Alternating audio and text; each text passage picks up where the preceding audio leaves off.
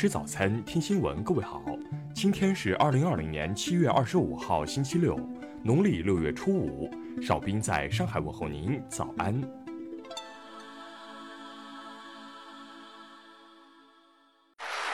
首先来关注头条消息：南宁火车站四岁女孩坠楼，目击者她被疑似神经病抛下楼。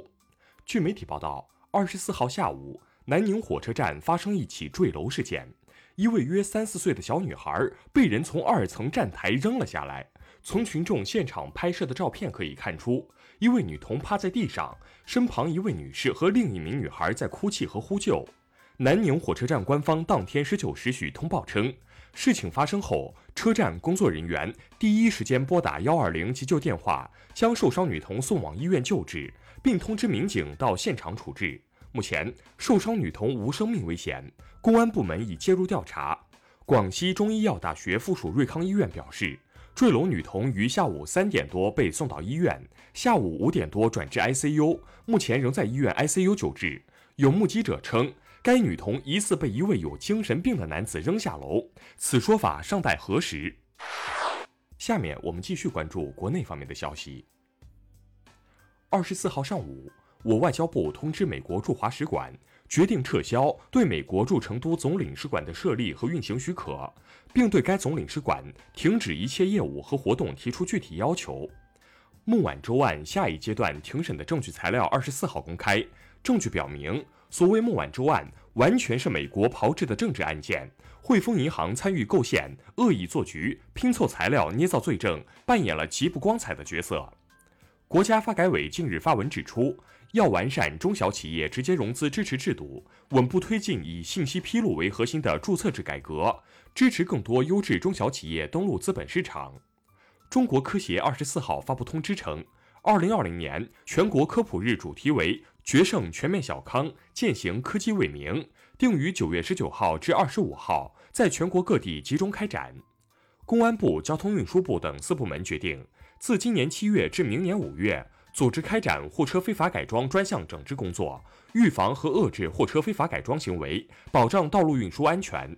工信部近日公布数据显示，截至六月底，我国已联网的五 G 手机达六千六百万部。民航局消息，二十三号，民航航班量创疫情以来新高，实际飞行一万三千零五十九班，恢复至疫情前约八成。昨天。银行间外汇市场人民币汇率中间价为一美元兑人民币六点九九三八元，较上一交易日下调十七个基点，连续五天维持六十代。下面来关注国际方面的消息。美国总统特朗普二十三号宣布，受疫情影响，八月下旬共和党全国代表大会在佛罗里达州杰克逊维尔市的议程取消。二十五号。美国一项禁止房东驱逐房客的一百二十天临时禁令将到期。专家预计，从现在到今年九月，可能会有高达两千八百万美国人无家可归。据美国约翰斯霍普金斯大学统计数据，截至二十三号二十二时，美国新冠肺炎确诊病例超过四百零三点四万人，死亡十四万四千两百四十二人。欧盟委员会主席冯德莱恩二十三号表示。此次达成的欧盟长期预算协议存在诸多不足之处，令人难以接受。经履行相关程序，日前，沙特财政部正式成为“一带一路”融资指导原则第二十九个核准方。近日，一项日本内阁人事局开展的调查结果显示，未满三十岁的年轻男性官僚中，每七人就有一人有意在几年内辞职。据俄媒报道，伊朗民航组织。二十四号已就美空军对伊克机的干扰行为向国际民航组织提出申诉。乌克兰总统府二十二号表示，乌克兰、俄罗斯及欧洲安全暨合作组织正式达成三方协议，乌政府部队与东部民间组织自二十七号起将全面停火。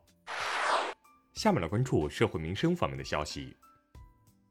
新疆维吾尔自治区政府二十四号召开新闻发布会，介绍，截至目前，乌鲁木齐市已累计完成核酸检测采样超两百三十万人份。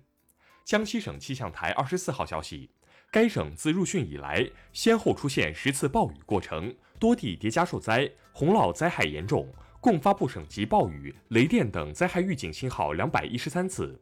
近日。上海警方开展规范养犬行为专项整治，重点加强对未束牵引带、未悬挂犬牌等违法行为的查处力度，当场可处五十元以下罚款。浙江大学学生鲁某某被判强奸罪后获留校察看处分，事件调查有新进展。二十四号，浙大称已针对鲁某某被指猥亵女生等事约谈知情者和当事人。北京市官方近日宣布调整公共交通满载率控制指标，将公交、地铁满载率均上调至百分之百。此外，逐步恢复起气地为低风险地区的省级长途、旅游包车等客运业务。最后来关注文化体育方面的消息。CBA 联赛继续进行，北京队一百零二比八十六击败北控队，福建队一百二十七比一百二十战胜上海队。辽宁队一百一十四比七十七大胜山西队。二十四号，利物浦队长乔丹·亨德森被评选为二零一九至二零二零赛季英国记者协会年度最佳球员，力压德布劳内、拉什福德以及自己的队友马内、范戴克。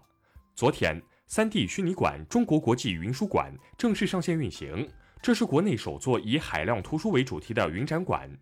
二零二零上海书展将于八月十二号至十八号举办。今年书展展览地面积将首次扩展到二点六万平方米，比往届增加百分之十点八。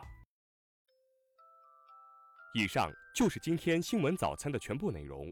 如果您觉得节目不错，请点击再看按钮。咱们明天不见不散。